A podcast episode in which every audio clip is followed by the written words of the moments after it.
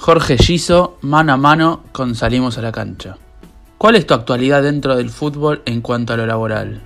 Hoy mi actualidad es estar en cuarentena. Los últimos cinco años, junto con Cristian Castillo, estuvimos yendo a Sudáfrica, Port Elizabeth, a dar clínicas de fútbol. Nos llevó una empresa, la empresa San Miguel, eh, de cítricos, eh, acá en Tucumán y en Sudáfrica, para darle a los amateurs, gente muy humilde, clases de fútbol mañana y tarde durante 15 días.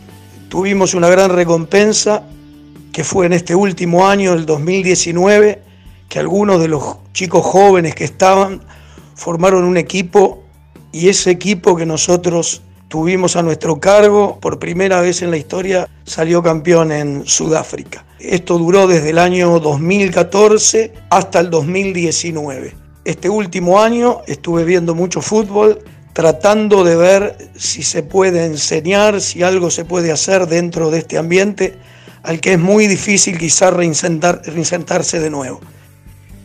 ¿Cómo fue transitar la etapa donde River no podía gozar de títulos siendo uno de los más grandes equipos en Argentina?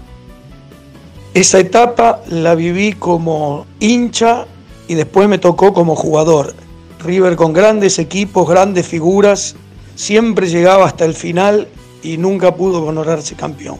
A mí me tocó ingresar en el equipo en el año 73 con chicos con los que ya veníamos jugando desde divisiones inferiores y poder llegar al año 75 junto con jugadores de experiencia que vinieron al plantel, como Roberto Perfumo, como Perico Raimondo, logramos conquistar el título que tanto añoraban. En esa, en esa época no se le daba también tanta importancia quizás no le dábamos nosotros a las copas, Copa Libertadores, no existía Copa Sudamericana, así que estuvimos renegando unos cuantos años, pero creo que nos formamos bien y, llegamos en ese año 75 que para nosotros fue fantástico, junto con la Bruna a la cabeza y, y poder haber salido campeón. Yo estuve la primera rueda, en la segunda etapa, la segunda rueda la hice jugando para Atlético Tucumán. O sea, el Nacional del 75 lo jugué con Atlético Tucumán. ¿Qué te acordás del Campeonato Metropolitano de 1975? El Campeonato de 1975 fue uno de los más lindos recuerdos que tuve y de lo que más me queda es el gol que le hago a Unión de Santa Fe. Creo que era una pelea entre Unión y River, que fue pelea hasta el final, y en ese partido que jugamos en cancha de River y donde le ganamos a Unión y yo metí el primer gol y pasamos a la punta, es uno de los más gratos recuerdos que tengo. Después, como te dije anteriormente, estuve en Atlético Tucumán para jugar el Nacional, donde también me tocó enfrentar a River. Y fue el anteúltimo partido donde River nos gana 2 a 1 en cancha de Huracán, con goles de Pasarela de penal y Pinino más. Yo hice el empate para Atlético Tucumán. Mirá vos la, historia, ¿no? De hacerle un gol al equipo de, de toda mi vida. En la triste etapa del club riverplatense de la temporada 2011-2012, por más que en ese momento vos tenías otro rol, ¿te hubiera gustado que te llamen para aportar alguna ayuda desde tu trayectoria para con el equipo? Sin ningún lugar a dudas que siempre estás esperando el llamado de River. A mí me dijeron que cuando River desciende me iban a llamar porque era uno de los entrenadores destacados del Nacional B que más experiencia tenía en la categoría, pero mis intereses o los del club no son los mismos, o mis opiniones o las de los dirigentes del momento no son las mismas. Creo que se decidieron por el pelado en Mérida y el pelado hoy está en una categoría superior de entrenador, así que eh, creo que no se equivocaron. Todos sabíamos que River iba a quedar muy poco tiempo en, en la B, aunque la B es un torneo difícil, pero donde se juega más parecido a la A, siempre se trata de hacer buen fútbol, de jugar uno o dos toques. Creo que River eh, demostró la categoría eh, en esa divisional y, y prontamente volvió a estar en el lugar del que nunca hubo, que dejar. ¿Cómo viviste esa etapa de descenso y ascenso de River? Sí, en los años 2011, 2012 yo estuve en Mendoza, en Independiente Rivadavia, con el amigo Daniel Vila, y en el Audax italiano después en el 2012. Eh, a lo lejos uno lo vive distinto, pero sin ningún lugar a dudas que pensábamos que ese momento tenía que pasar. Tenía un gran amigo dirigiendo, el negro JJ López, siempre dije que además de la Bruna en el año 75 y los años subsiguientes en ese equipo había dos tipos que sabían mucho y que eran los que nos hablaban siempre. Uno era Roberto Perfumo y el otro era JJ López. Una tristeza enorme que, que, el negro, que en ese año fue el que más puntos hizo, haya tenido la desgracia de haberse ido al descenso con River. Pero todos sabíamos que, que era un paso nada más, que River no tenía que estar en la situación que estaba, pero sin ningún lugar a dudas que a nosotros como uh, exfutbolistas y exentrenadores eh, nos dolió como a todos simpatizantes. ¿Crees que la histórica victoria ante Boca en la Libertadores 2018 tapó lo ocurrido en 2011? Sin ningún lugar a dudas que la Copa Libertadores del 2018 dejó atrás todo lo que lo que había sufrido el, hincha de River. Si vos me preguntás a mí lo que pensaba el hincha de River, si se quería ir al descenso para después ganarle una final de Copa Boca, te hubiese firmado que sí. Creo que lo que siente el hincha eh, contra su clásico rival es inexplicable. Desde chiquito a mí me pasó cuando enfrentábamos en divisiones menores la camiseta de Boca era, era algo especial, se siente algo diferente, eh, se pone lo mejor de lo mejor, creo que rendís más aún de lo que uno puede y para mí esa victoria eh, va a ser eh, irreemplazable y va a ser difícil de olvidar, tanto para los hinchas de River como para los simpatizantes de Boca.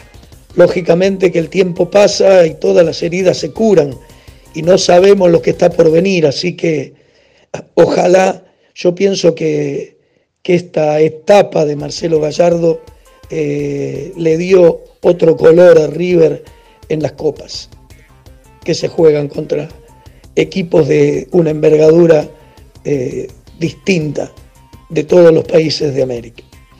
¿Cómo lo ves al equipo actualmente? Actualmente eh, espero que después eh, de esta etapa que hoy nos toca vivir a todos los argentinos, eh, River vuelva de la misma forma en que estaba. Va a ser difícil, va a llevar tiempo poner bien a los futbolistas y, todo cambia muy rápido. cuando terminó el primer torneo que se llevó Boca, creo que inmerecidamente, me parece que River hizo todo bien era el equipo que mejor fútbol desplegaba en, el campo, era el equipo que, que mejor ataca en el fútbol argentino. Creo que en eso tiene mucho que ver eh, el pensamiento del entrenador, la forma que se vive en River el fútbol y que sentimos todos los que pasamos por ahí y que nos pusimos la camiseta de River. El fútbol de River es lo que estamos viendo ahora en el equipo de Marcelo Gallardo. Eh, para mí eh, mejoró en la parte defensiva últimamente y con lo bien que atacaba, defendiendo bien, creo que en la Argentina es imbatible.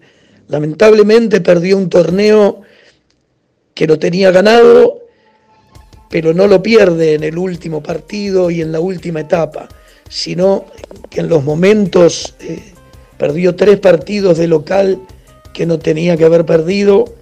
Vélez, San Lorenzo y Rosario Central. Perdió también con Talleres, pero ese partido lo perdió bien.